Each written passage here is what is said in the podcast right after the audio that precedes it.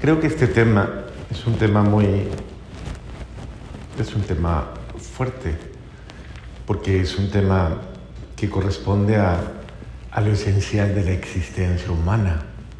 Entonces, no es un tema superficial, es un tema muy profundo y que compete no solamente a los momentos en los cuales estamos en riesgo de muerte o en riesgo de, de algo que impida eh, el disfrute de nuestra vida, sino que al contrario, es, es básicamente cuestiona no tanto ni siquiera el futuro, ni siquiera está cuestionando el pasado, sino que está cuestionando cómo estoy asumiendo yo en este momento mi existencia cuáles son los criterios que hay en mi mente para vivir el presente, para vivir el ahora y para en esa experiencia del ahora poder proyectar mi mañana, que comienza hoy, porque el futuro es hoy, ¿no? Comienza hoy, no comienza mañana. Yo estoy haciendo mi futuro hoy con la mejor actitud. Entonces, hoy, hoy hay una relativización básicamente eh, desde la palabra. Así como el mundo ha entrado a relativizar los valores sobrenaturales, los valores supremos, los valores esenciales, son relativizados y al relativizarse son minimizados y al ser minimizados muchas veces, en la gran mayoría de ellos, son ridiculizados y después simplemente descartados. ¿Por qué? Entonces ese es el proceso, ¿no? Entonces, eso no importa tanto, eso no, eso es relativo, eso es... Y, y básicamente llega un momento en que lo que tenía valor ya no tiene valor. Y se van imponiendo cosas, cosas absolutamente vanas y transitorias. Entonces, lo que trata la palabra de decirnos hoy es, a ver, deténgase un momentito y piense bien. Piense bien qué es lo que vale para usted, qué es lo que verdaderamente vale en su vida. ¿Qué es lo esencial en su existencia? Porque puede que usted esté poniendo un énfasis a algo que verdaderamente no importa y se está enredando en cosas que no valen la pena y está dedicándole tiempo, le está dedicando, como dicen, alma, corazón y vida a cosas que entonces quien está viviendo mal su presente y está de alguna manera proyectando mal sus días que vienen es usted, nadie más que usted.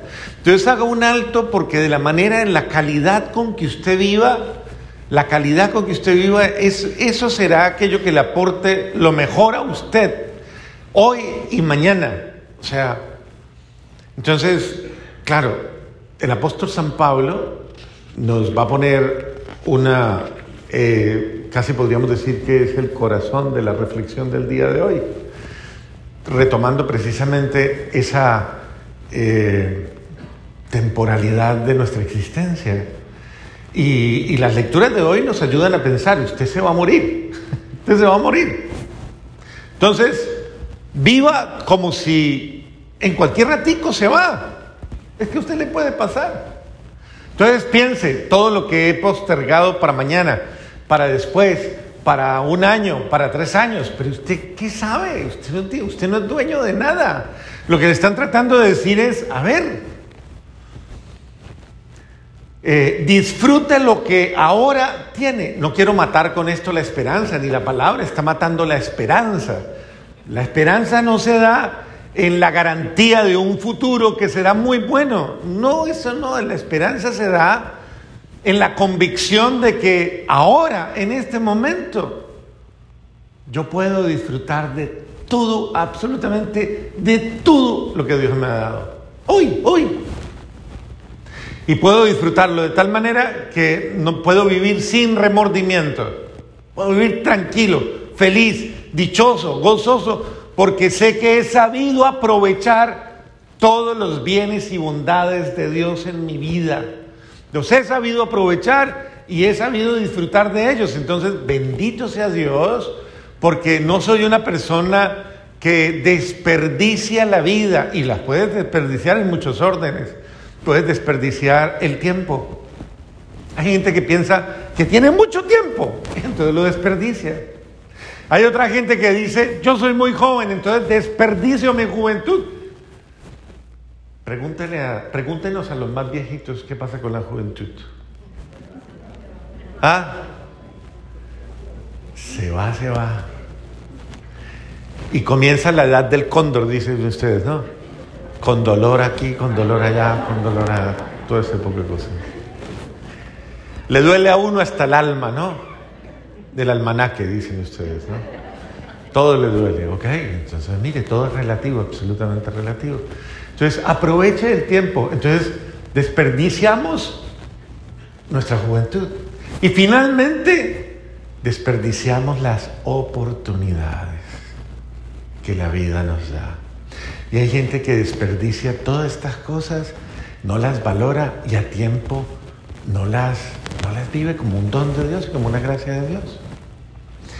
Eh, el apóstol San Pablo, digo que pone el, énfasis, ¿por qué? Porque el apóstol San Pablo nos va a decir, puesto que ustedes han resucitado con Cristo, se supone, ¿no? Usted resucitó, pregúntale al lado, ¿usted ya resucitó? Hágale la otra pregunta aunque suene duro, dígale, ¿o sigue muerto? Pregúntele, pregúntele. Que no le vaya a responder con la canción, no andaba muerto, andaba de parranda.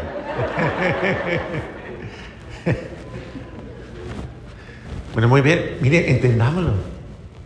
Entendámoslo. El apóstol Pablo parte de una premisa. Si usted verdaderamente es cristiano y usted ha muerto con Cristo, o sea, ¿y a qué he muerto con Cristo? Pues a la vanidad, a las cosas que nos sirven, a la transitoriedad, a la relatividad, a la superficialidad, a la inmadurez, a, todo ese tipo de cosas que hacen que la vida se le complique a uno. Pregúntese, ¿usted por qué se complica la vida todos los días? Pregúntele al lado, ¿usted por qué se complica tanto? Pregúntele y verá. Dígale, ¿qué le amarga la vida toda hora? Dígale, ¿qué le mortifica toda hora? Y piénselo. Tal vez le vienen muchas cosas que le mortifican, tal vez que me voy a engordar, que no me va a quedar la ropa, que de pronto no voy a tener plata, que de pronto me enfermo, que de pronto tal cosa. A ver, usted qué sabe, no me mortifique. Sea prudente en la vida, sea prudente, hágalo conveniente y lo correcto para que todo vaya bien. Pero además, deje de vivir así, con miedo, con angustia, angustia. ¿Sabe qué es la angustia? ¿Sí sabe qué? El castigo a la desconfianza. Una persona que vive angustiada, básicamente ya vive condenada a su a eso.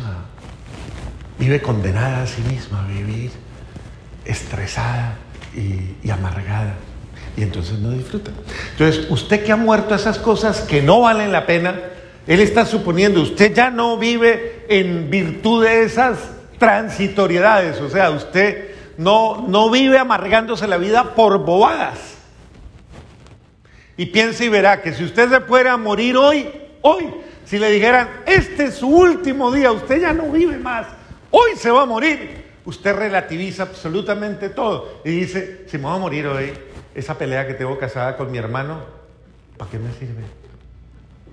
Ese rencor que tengo con fulano, esa amargura con la que vivo, esa, eh, ese, lo que sea que haya, ¿para qué le sirve?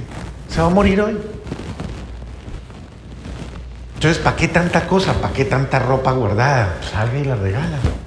Hoy, ¿no? Y así sucesivamente. O sea, hoy, piense hoy, hoy es su día. Si hoy me muriera, si hoy fuera mi último día, pues. Entonces, igual como dice el Señor del Evangelio, tonto, tonto, ¿para quién crees que trabajas? Ni siquiera te has dado cuenta quién va a disfrutar de todos tus esfuerzos. Como dice el dicho, todo lo que usted hizo se lo van a dar a quien más le cae mal a usted.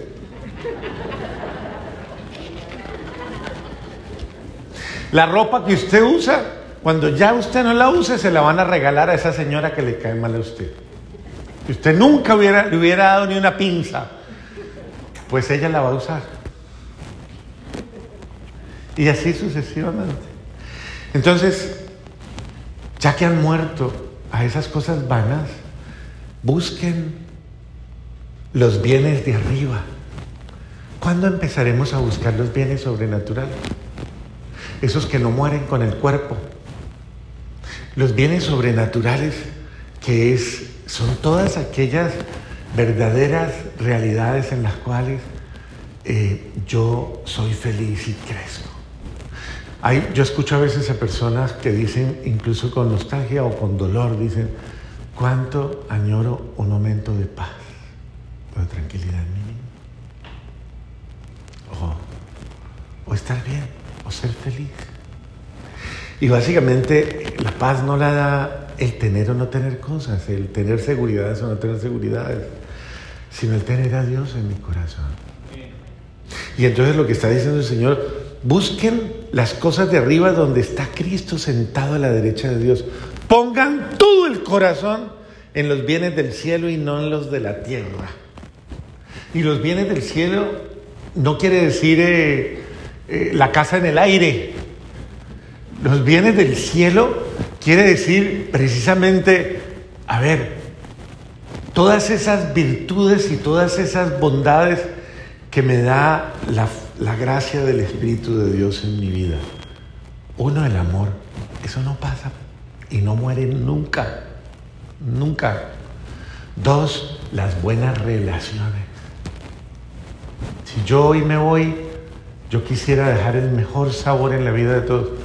Es decir, que quien me recuerde piense y diga, me amó mucho, me quiso mucho, nos amamos, disfrutamos. O sea, yo pienso que eso es lo importante.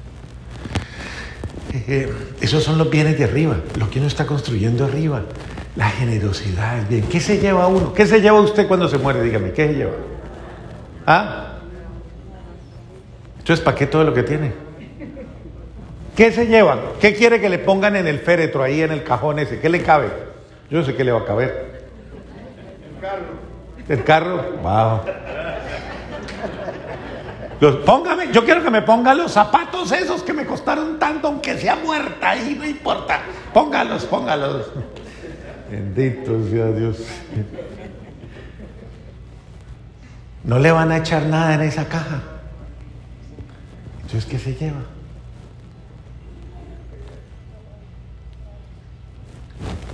Se lleva todas las riquezas y los tesoros que hay en su corazón, las virtudes, el bien que hizo, la caridad, la bondad. Eso, por eso dice el Señor, gánense amigos con el dinero inútil. ¿Y qué quiere decir eso? Hagan tanto bien con cosas tan pasajeras que un día todo el mundo pueda decir, bendito sea la vida de este hermano, de esta hermana, porque con tan poco hizo tanto bien. Entonces es el sentido de la bondad, del compartir con los demás. Si yo tengo un bien, piense cada uno de ustedes, ¿cuál es el bien que yo tengo? ¿Cuál es el don que yo tengo? ¿Cuál es la gracia que yo tengo? ¿Y por qué no la comparto? ¿Y por qué no soy más generoso? De pronto usted tiene algún bien, debe tener usted algún don, alguna cualidad, alguna gracia, la que sea.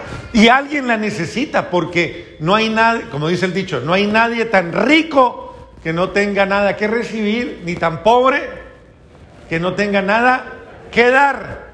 Tal vez usted se considere escaso, pobre, pero hay alguien cerca de usted que necesita al menos su cariño, al menos su ternura. Entonces, ¿por qué no deja de ser tan áspero, tan áspera? Y sea más bondadoso y hágale la vida cálida a alguien.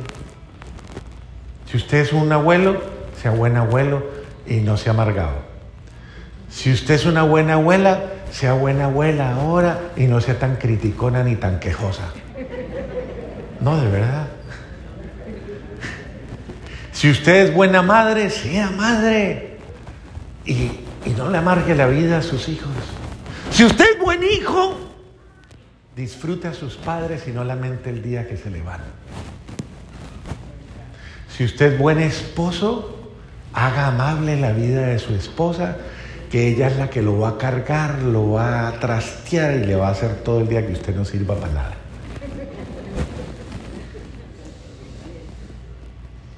Si usted es buena, buena esposa, eh, sea de verdad cordial, sea amable con su esposo, que él, es el, él es el que en un momento dado va a ver por usted, y va a velar por usted.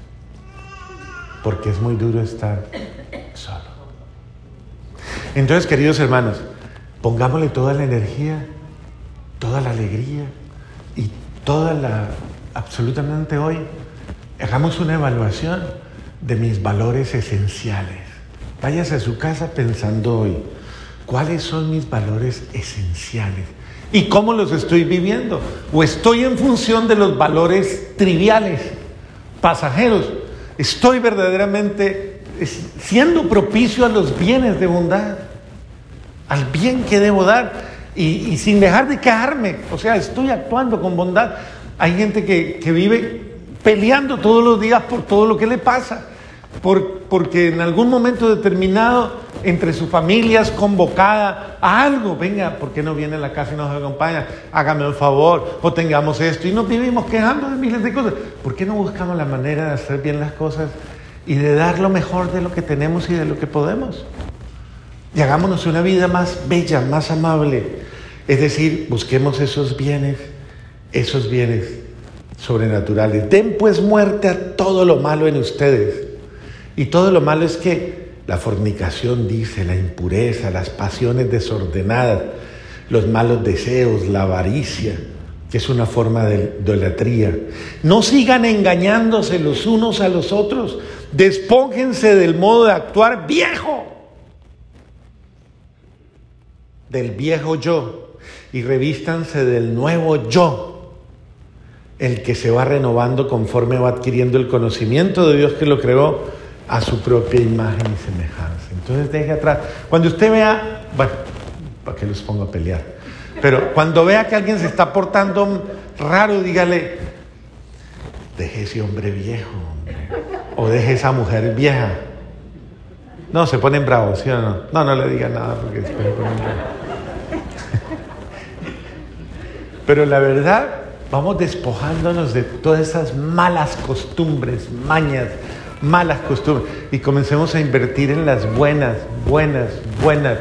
Es decir, actuemos de tal manera que bendito sea Dios, quien nos conoce, que está cerca de nosotros, pueda decir algún día, me dio lo mejor de sí mismo.